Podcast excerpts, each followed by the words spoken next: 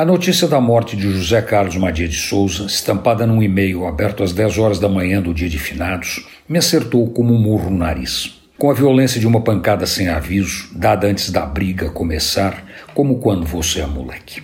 Eu não sei se os moleques de hoje podem ser chamados de moleques, como não sei se brigam, como acontecia 50 anos atrás. A morte do Madia me pegou pelo pescoço e me deixou profundamente abalado. Era um querido amigo, sempre presente nas horas boas e principalmente nos momentos difíceis.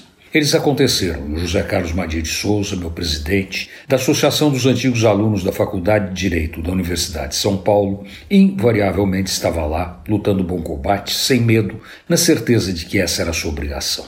Grande agregador e exímio negociador, ele tinha enorme capacidade de unir os opostos, aparar arestas, sanar divergências, construir acordos quase impossíveis.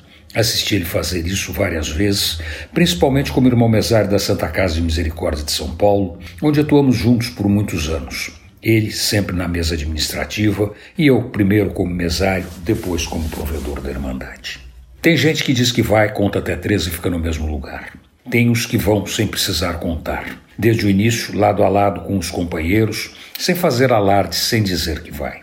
José Carlos Madia de Souza fazia parte deste grupo. Não se gabava, agia. Isso fez toda a diferença ao longo de sua vida e fez dele um grande homem, um grande líder e um grande amigo. Vai fazer falta, vai fazer muita falta. Meu amigo, que a eternidade lhe seja leve.